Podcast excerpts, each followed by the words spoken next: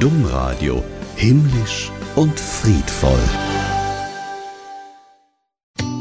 Domradio Sonntagslicht. Eure Portion guter Nachrichten, die fängt heute nicht unbedingt mit einer guten Nachricht an ist in diesen Zeiten ja auch durchaus mal vorstellbar. Tierschützerinnen, die haben nämlich einen Gottesdienst gestört, und zwar mit Papst Franziskus.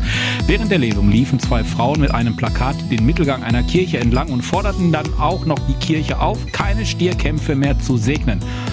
Ganz ehrlich, ich wusste das gar nicht, dass die Kirche Stierkämpfe segnet. Das war mir tatsächlich neu.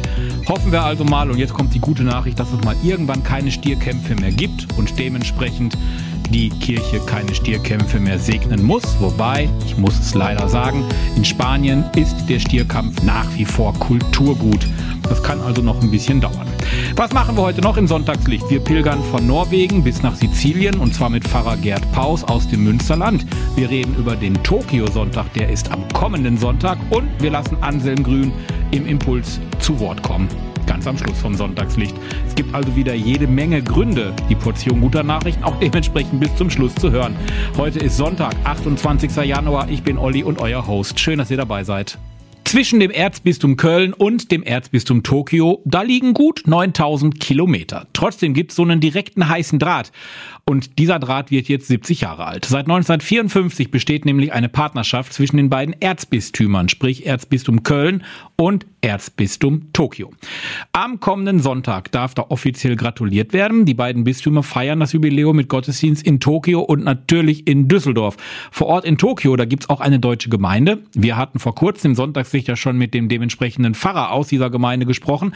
Aber wir haben jetzt vor kurzem auch mit Marianne Bauer vom Erzbistum Köln uns unterhalten. Sie ist von der Jugendseelsorge im Erzbistum und für sie total spannend ist, dass in Japan in der Kirche vieles anders ist. Es gibt ein sehr großes Interesse am Christentum und ähm, das merkt man eben auch an verschiedenen Stellen. Aber ansonsten ist es natürlich eine Diaspora-Situation mit deutlich weniger ähm, personeller, finanzieller Ausstattung, wie wir das aus dem Erzbistum Köln kennen. Also alles sehr viel kleiner und ähm, auch ein bisschen traditioneller als bei uns.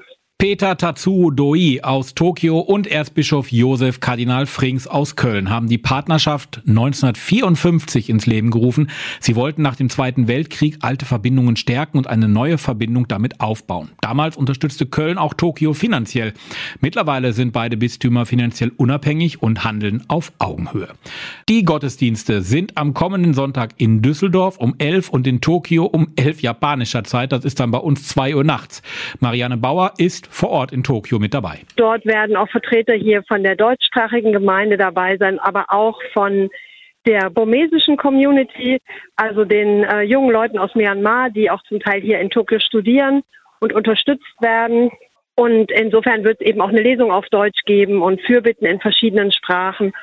Und ähm, ich habe den Auftrag am Ende, auch das Grußwort, das unser Erzbischof Rainer Maria Kardinal Wölki eben schon hergeschickt hat, das dann auch nochmal offiziell zu verlesen zum 70-jährigen Jubiläum der Partnerschaft. Also am 4. Februar, Tokio-Sonntag, da feiert das Erzbistum Köln das 70. Jubiläum der Partnerschaft mit dem Erzbistum Tokio. In Tokio heißt es übrigens dann Köln-Sonntag. Die evangelische Kirche im Rheinland, die tauft künftig auch Kinder, bei denen kein Elternteil der evangelischen Kirche angehört. Eine entsprechende Änderung und noch einige mehr beschloss nun die in Düsseldorf tagende Synode der Rheinischen Kirche. Einzige Bedingung ist, dass die christliche Erziehung der Kinder etwa durch Paten sichergestellt sein muss. Und auch sonst beschloss die Rheinische Kirche einige Änderungen. So sind künftig in der evangelischen Kirche im Rheinland auch alle Getauften zum Abendmahl eingeladen. Außerdem kann man eine Trauung auch an besonderen Orten vollziehen, etwa in einem Schlosshotel oder einem Schiff. Vom Nordkap soll's gehen nach Sizilien und dann von Istanbul nach Santiago de Compostela. Das hat sich Pfarrer Hans-Gerd Paus aus dem Münsterland vorgenommen. Das ist für mich eine ziemlich unfassbare Pilgertour, die er dort seit dem Hochsommer des vergangenen Jahres zurücklegt. Am Nordkap, da ging's los, hoch im Norden ist das, und dann ging's erstmal ab ostwärts Richtung Süden. Und zwar durch Norwegen, Finnland, Dänemark, natürlich Deutschland. Er kam auch schon in Münster am Kölner Dom vorbei und er hat dann auch schon Schnee und Kälte in Österreich erlebt. Ja, und nun ist er in Italien angekommen und wir haben mit ihm gesprochen, als er 250 Kilometer vor Rom war. Und zwar in der Stadt Siena, da wo auch schon James Bond gedreht hat.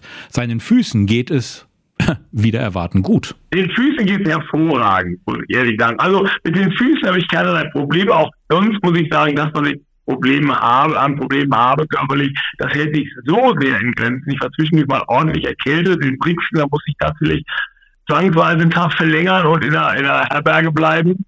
Ähm, das hat auch äh, so eine Woche gedauert, bis die Kraft wieder da war, aber letztendlich endlich geht hervorragend. Pfarrer Paus hat sich ja wirklich vorgenommen, einmal von Nord nach Süd und dann von Ost nach West Europa zu durchqueren.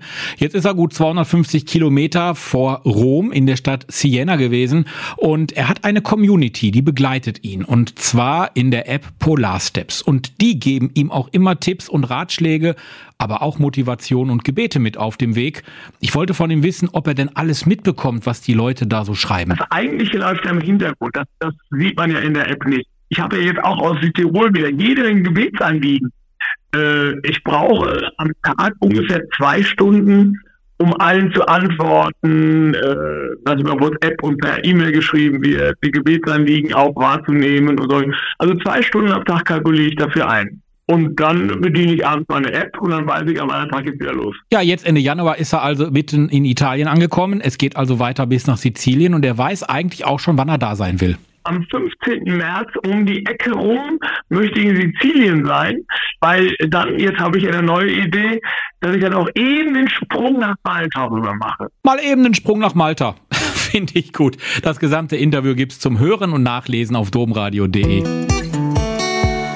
Macht man natürlich für einer älteren Frau den Sitzplatz frei. Der Kassiererin grüßt man auch mal freundlich zurück und beim Gähnen hält man die Hand vor den Mund. Das ist natürlich selbstverständlich für Sie und mich.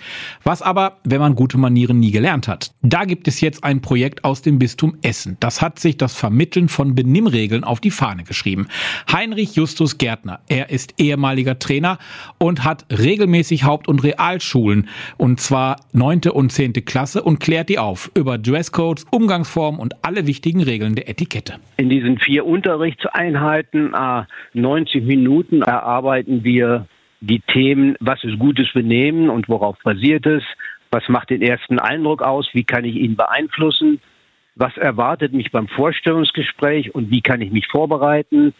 Und dann natürlich die allgemeinen Tischsitten, Cool finde ich, dass die Schülerinnen und Schüler die Tischmanieren nicht nur in der Theorie lernen, nein, sie gehen zum Abschluss auch lecker schick essen. Und zwar im Restaurant mit drei Gänge-Menü und allem, was dazugehört. Da kann man ja auch mal mit den Gabeln durcheinander kommen. Da können sie aber zeigen, was sie gelernt haben. Das beginnt damit, dass der Mantel an der Garderobe aufgehängt wird und nicht über den Stuhl gehängt wird und endet nicht beim Smalltalk zu Beginn des Essens. Heute wäre es das Wetter, was einen Anlass bieten würde. Die zweite Frage ist, wie ist man zu dem Restaurant gekommen? Wie hat das mit den Verkehrsmitteln geklappt? Woher man den Einladenden kennt, wenn man das mal unabhängig von diesem Training machen würde. Also es sollen eben ganz allgemeine Fragen sein, die den Antwortenden nicht vor irgendwelche seelischen Zwiespalt bringt. Das sind ja eigentlich alles Dinge, die man im Elternhaus lernt, aber solche Regeln des guten Benehmens, sie sind nicht immer und überall gleich. Da kann sich Heinrich Justus Gärtner an ein Beispiel aus seinem Kurs besonders gut erinnern. In einer Schule habe ich in einer Unterrichtseinheit über die Begrüßung gesprochen und hat klar gemacht, dass es da Abstände gilt, die man einhalten muss, dass man Entfernung von einem Meter ungefähr von seinem Gesprächspartner entfernt bleiben soll, die Hand reichen soll. Und dann habe ich einen jungen Afghanen gebeten, das mit mir jetzt mal zu üben und mich jetzt mal spontan zu begrüßen. Und der junge Mann ist auf mich zugekommen und hat mich in den Arm genommen. Das war wirklich nett, aber zeigte eben, dass er es anders gelernt hatte, weil es woanders anders gehandhabt wird. So sieht's aus. Heinrich Justus Gärtner, er gibt im Bistum Essen Benimmkurse in Schulen. Dein perfekter Auftritt nennt sich dieses Projekt und es ist ein Projekt der Malteser.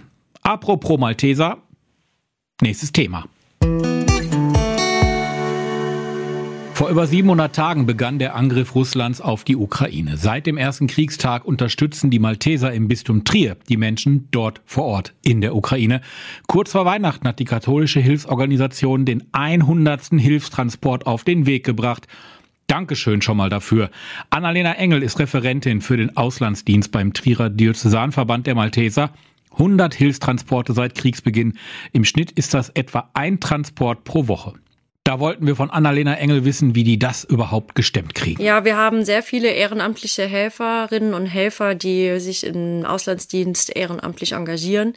Ähm, ich habe es auch mal zusammengerechnet. Wir haben in diesen 100 Hilfsgütertransporte 8.476 ehrenamtliche Helferstunden die für die Vorbereitung äh, und Beladung des LKWs dann zur Stelle waren. Das ist Wahnsinn. Beim 100. Transport war es jetzt LKW-Dachpappe. Vorher waren es ja 99 andere Transporte. Da gab es dann zum Beispiel Lebensmittel, medizinische Güter, Notstromaggregate und mehr. Was ist besonders wichtig? Was wird am meisten benötigt? Annalena Engel. Was besonders auch für die Menschen nahe der Kriegsgrenze wichtig war, waren die Feldküchen, die geliefert wurden aus der Diözese Trier. Diese werden unter anderem durch Ehrenamtliche auch dort vor Ort benutzt.